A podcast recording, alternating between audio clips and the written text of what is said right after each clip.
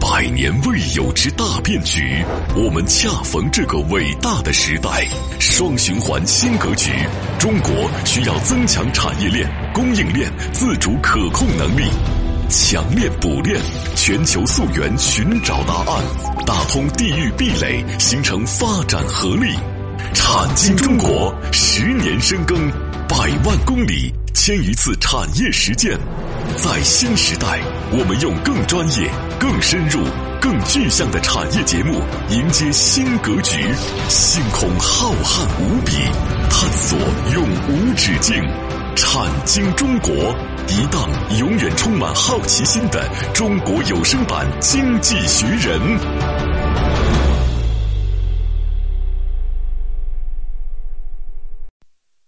好，欢迎各位来到《产经中国》，很高兴和各位相会节目之中，我是王宇，我是李佩。啊，李博士上节目呢，我们把这个伊斯兰国家大概有多少个、嗯啊，人口啊，以及面积啊，以及它具体的一些大概的情况，给大家做了个简单的介绍。嗯，没错。那这期节目呢，咱们继续聊聊伊斯兰国家，呃，里边的一些这个代表性的啊啊这样的一些国家。那我们首先呢，从这个里边的这样的一些这个。呃，实力派开始讲啊，是吧？啊，我们讲代表性呢，主要从这么几个地方来源。第一个呢，就是说，呃，它在里边，呃，人口都不多，是吧？嗯。呃，因为人口呢，我觉得可能有的时候比经济是个更大的因素啊，因为它代表它的潜力啊。第二个呢，就是可能会聊一聊他们的经济；第三个呢，会聊聊他们的一些面积啊。也就是说，在整个的伊斯兰教的世界里边，对吧？那我们首先聊一聊他们的人口的前十名啊，大概是是些什么样的国家啊？嗯，那首先第一个问题呢，上期节目咱们已经打下了一个伏笔，说阿拉伯国家虽然占据了整个在教义上的发源地的和这个财富上的这样的一个国界，人口嗯但是它的人口确实太少，对啊，因为它大量的这个土地呢，它是荒漠和沙漠啊，嗯嗯，所以呢，在这过程当中呢，首先第一个呢，可能阿拉呃这个在整个伊斯兰世界里边啊，其实人口和 GDP 双第一的是谁呢？大家可能都想不到，是一个位于东南亚的印尼。印尼的人口啊是大概是两亿多人，其中穆斯林占了整个国民人口的百分之八十九。大家记住这个数字啊，这个比例不得了啊。那它有两亿多的人口，那它的这个 GDP 啊，应该来说呢，根据这个叫做这个测算。呃，应该来说，这个印尼的经济应该是在这个一点三万亿美金左右。嗯，所以呢，大家知道它的 GDP 超过了一万亿美金。第二个人口呢，它超过了两亿多人，所以印尼经常开玩笑，它才是伊斯兰世界里的啊、从实力和经济上来讲，嗯，它是个最强悍的存在。但是你觉得沙特、伊朗他们会认吗？不会认的。他认为你只是传的细枝末节，传到最后都不知道已经都都已经到第几代了，是不是？啊，那第二个呢？我们经常讲，从人口的角度来讲呢，有一个这个巴基斯坦，巴基斯坦人口啊啊大概有一点八亿左右，将近两亿人，是吧？嗯。啊，第三个是印度，印度不是伊斯兰教国家，但是印度的穆斯林的人口极多，印度的穆斯林人口已经将近两亿人了。嗯啊，所以呢，大家知道这个这个印度，再往下可能就是孟加拉。孟加拉人口也巨多，对吧？嗯孟加拉的大概穆斯林人口有一点五个亿左右，嗯再往下，埃及七千八百万，尼日利亚将近七千八百万，这些讲完之后，大家发现才到伊朗和土耳其。哎，对伊朗的穆斯林人口占全国人口的百分之九十九点四，这个数字基本不得都是了嗯啊。但是伊朗是什叶派啊，嗯嗯，它呢大概是七千四百万人，土耳其呢也是七千四百万人，嗯，所以这个伊朗和土耳其之间，他们凑一块经儿常啊凑一块儿，嗯哎都是这1.5样亿。然后最后呢，再往下可能阿尔及嗯利亚三千五百万人。最后还有一个，就世界杯上大家可能才特别了解的摩洛哥，摩洛哥嗯啊，三千两百万人口，嗯，所以这个前十名里边，你会发现一个重大的问题，你见不着沙特，对吧？嗯啊，见不着这样的一沙些特这人个，不够多嘛所以呢，在这个过程当中呢，伊斯兰世界它有分工，嗯嗯，啊，什么分工呢？沙特把他们分得好好的，嗯，哎呦，你巴负责提供人口嗯最近啊，我觉得不 安全，嗯，巴基斯坦。来，你到我这儿来给点劳动力打工，嗯嗯，然后呢，巴基斯坦，听说你现在有核武器来，事实上有核武器对吧？嗯，来，这个军事上啊，你帮帮我。所以他们说啊，巴基斯坦现在是沙特应该来说认的最好最好用的啊这么一个帮手是吧？啊，比如说我们讲的这个是这个里边那，那你比如说再再往下是吧？嗯，那可能在这个呃这个叫做嗯，那比如说再往下，比如说这个和这个印度尼西亚之间是吧？嗯啊，包括和这个我们经常讲的这个摩洛哥啊和阿尔及利亚之间，他们的关系呢又很奇特。他们的这个关系是什么呢？叫做你带我守好，比如说和西方沟通啊，和中国沟通的这个大门啊。所以过程当中呢，应该来说，每个人他们都有他们自己各自的这个用途，是吧？啊，因此呢，在这样的一种过程当中呢，应该来讲，整个的伊斯兰世界的人口，刚才我们说了是这样一个逻辑，那这个逻辑就带来一个问题了。从人口的角度来讲，再从综合实力的角度来讲，再和方方面面的这样的一种综合考量来讲，其实这个伊斯兰世界里边啊，伊斯兰世界里边，真正沙特他比较怎么说呢？啊，不能说忌惮吧，就是觉得在里边一直在用自己的，或者是在呃叫做强调自己伊斯兰教的这个叫做地位的国家啊，一共有这么三个啊，是吧？一共有这么三个。那第一个呢，就是我们刚才讲的这个印尼，是吧？印尼呢，应该来说呢，它的经济实力是第一，人口是第一，对吧？这是第一个。第二个呢，就产生了两个特别喜欢从沙特去争夺这个伊斯兰教世界里的领导权的国家，这嗯两个国家也是、呃沙特特别忌惮的。嗯。啊、一个叫伊朗，啊、一个叫做这个叫土耳其。土耳其嗯啊，因为在这个过程当中呢，大家知道这个沙特的这个经济实力，目前大家都知道是八千三百三十五亿美金。嗯，但是沙特的经济实力是来源于它的货币叫里亚尔，嗯，它和美金几乎是联系汇率，它和美金的波动最近十年和美金之间的波动是百分之零点零零零五，嗯，也就是说它压根儿就是个联系汇率，也就是说什么意思呢？一百个里亚尔换二十六点六个美金，嗯，它的这八千五百亿呢，伊朗和土耳其曾经说过，说我的经济实力其实比你沙特强。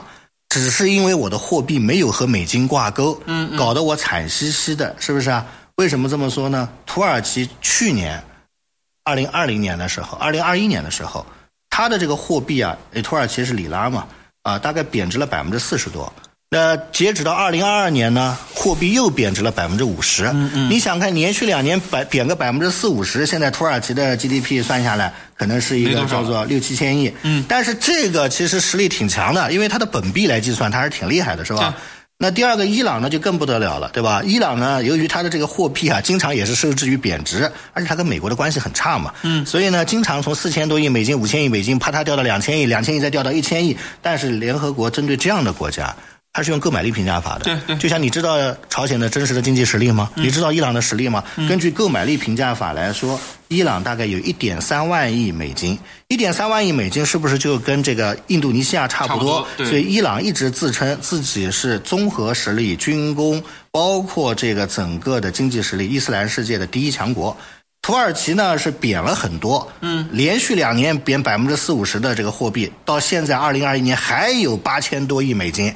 他是认为我贬了这么多，不是跟你沙特经济实力差不多吗还有8000多亿？嗯哎，所以呢，在这两个国家，他们其实对于这个叫做呃沙特啊，应该来说，他觉得是呃用不太嗯这个那个不太不太那个啊啊，印尼呢无所谓，印尼嗯离得的远核心的啊关键根本就不是什么伊斯兰世界的主导权，哎对对印尼的核心关键是我今天跟日本好还是跟中国好，明天美国跟我之间怎么样，我用谁的高铁啊哎呀，跟谁合作，地缘因格为局这不是一一个样什么呢？这是一个东亚的国，东南亚的对国家，东南亚国家对吧？所以呢，其实最后。交到沙特的面前，就是他的死敌是伊朗，对还有一个呢，自认为综合实力第一的土耳其，处处要跟他去稍微扳一嗯掰扳个手手腕腕，嗯嗯，所以这就是我们讲的整个沙特在阿拉伯呃在伊斯兰世界里边，嗯，他面临的这样的一个这困个局嗯这个不也不能困局，面临也不的能困局竞争的形式挑战啊挑战，嗯竞争的形式，嗯嗯，当然很多人也说了，说历史上不是还有那个什么埃及嘛，嗯嗯嗯，埃及呢，当年呢，其实在五六十年代纳赛尔的时候，它是阿拉伯世界最核心的一盏革命的明灯，嗯，但是伴随着现在的这个经济不好，而且埃及没什么石油啊，话语权啊没所以了嗯话语权没了，是吧？所以呢，在这个过程当中呢，包括原来还有一个叫伊拉克的，那萨达姆当年那不得 了，是吧？所以呢，后来，所以我们经常开个玩笑啊啊，曾经说红过这个说沙特它最大的困扰是什么呢？嗯，我们今天这里做个小结。第一个呢，就是它拥有整个伊斯兰世界最根正苗红的家族和它的起源地的这个身份。嗯嗯，它可以发号施令。祖庭嘛，但是呢，它的人口又只有两三千万，他觉得和这些一个个的强敌相比啊，上亿人口，弱了嗯些。第三个呢，它的产业结构军工又不嗯行，它的工业不是很强，他总觉得和土耳其和伊朗在一嗯块儿的时候啊，除了个有钱之外，有点压力。第四个呢，介于这三点。他还要谋求的是整个伊斯兰世界的领导权。嗯因为二零三零愿景里第一条，它就是它一定是伊斯兰世界的主导权。嗯他如果丢了这个伊斯兰世界的老大，他什么都不是。那所以呢，他就觉得有点不安全嗯非。常所以你不安全明白吗？所以他这不安全是从这儿来的。那不从这儿来的过程当中，再加上呢钱来的容易，别人觊觎他。再加上国内呢和这个哈希姆家族当年和他斗争的时候，还有一些人挪到海外，嗯，甚至国内的这个青年人啊，看着手机用着互联网之后，总觉得哎呀，原来叔叔伯伯用的那些极端的事情，我好像不太喜欢，嗯，最后呢，最近国内改革又特别特别的激进，嗯嗯，所以呢。沙特觉得不太安全，不太安全怎么办呢？他寻求安全啊，寻求安全的时候呢，他有的时候他就会和各个国家之间产生更多的互动，是吧？啊，所以呢，在这样一种过程当中呢，这就是我们讲的他的这个阿拉伯世界过程或者伊斯兰世界里边啊，目前来说他们之间的一个实力和对比啊，嗯嗯，好，这个节目中途说一下节目的两个播出平台，呃音频节目呢在喜马拉雅平台播出，嗯啊，就是您现在正在收听的这个《产经中国》，产业的产，经济的经，产经中国，欢迎大家嗯呢在喜马拉雅平台搜索，啊，然后找到节目呢下载收听。嗯呃，另外呢，这个视频还有我们还有一档视频节目嗯啊，和这个音频节目呢是节目内容是有差异的，呃，在。视频号上叫有声经济学人，也欢迎大家呢嗯啊搜索、关注、点赞、收看。嗯，呃，片花之后，欢迎各位继续来到产经中国，我是王宇，我是李佩啊，咱们待会儿见。啊，待会儿见。他们深度参与百个产业规划，每月飞行两万公里实地调研，深度洞悉中国区域产业现状，全球化视野发现产业发展热点。产经中国以高质量发展为魂，科技创新产业为骨，详实数据为血肉，发掘产业发展内在规律。产经中国与趋势同行。好，片花之后呢，欢迎各位继续来到产经中国，我是王宇。我是李佩，啊，李博士，刚才我们说到了啊，这个其实，在目前的这个阿拉伯世界里边啊，啊，其实还是存在着很多的他自己感觉到的这种隐忧和实际存在的一些情况。啊，对，所以呢，在这样的一种过程当中呢，其实就带来一个问题，嗯，那就是说，伊斯兰世界的一举一动都会让沙特觉得呢，这都是他的事儿，嗯，而沙特呢，由于种种方方面面的原因，它太复杂了，对包括他的钱来的容易啊，包括他方方面面的这些关系啊，他所有的一个逻辑就是，钱来的容易之后，这些钱怎么分配？对，国内不能造反，嗯，学生呢不能革命，然后呢再加上外来的这些政权不能觊觎他，同时他还面临着死敌的各种各样的这种竞争，嗯，因此还再加上还有宗教问题，对，是吧？因为他们的这个竞争绝对不是经济上的竞争，宗教竞争它是逊尼派和什叶派之间嗯不死不休的这样的一些斗争。因此，在这样一种过程当中呢，所以沙特他会寻求各种各样的啊方方面面的外部的力量去帮他进行这个平衡，嗯平衡嗯是吧？啊，这是我们讲这样一个逻辑。那话讲到这儿之后呢，我们再做一些小补充啊。刚才讲的这个伊斯兰世界的这个国家呢。并不是说所有的穆斯林占主导地位的都加入进去了，嗯，到现在为止呢，应该来说还有一些它是没有加入进去的啊，比如说大家知道这个欧洲啊，它有这个科索沃啊，啊有波黑，对吧？包括非洲有这个厄立特里亚啊这样的一些国家，它没有加入进去。第二个呢，就是在这个过程当中呢，其实西方穆斯林人口现在目前来说也在剧烈的这个膨胀，是吧？嗯嗯。比如说像法国，对吧？像德国，像英国。像法国的穆斯林人口早就突破了这个五百万了，是吧？嗯啊，等等等等呢，应该来说，这个人口扩张的很厉害，是吧？那所以呢，这个过程当中呢，应该来讲呢，包括以色列，其实以色列人口当中应该有百分之二十多，嗯啊、都是这个穆斯林的人口，是吧？所以呢，我们最后说一句话，就是伊斯兰的这个文明的传播性啊，嗯，它是很大的，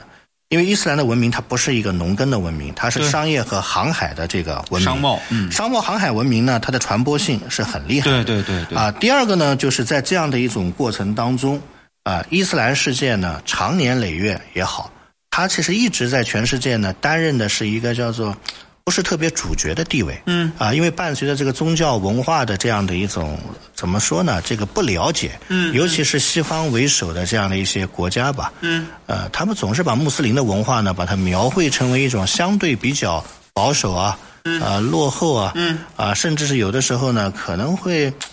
拿它去说些事儿啊。嗯嗯。所以呢，应该来讲呢，这个他们特别渴望呢，就是有些呃人能够认同他们的这样的一些这个呃文化，嗯啊，或者呢能够不戴着有色眼镜的和他们进行这个交流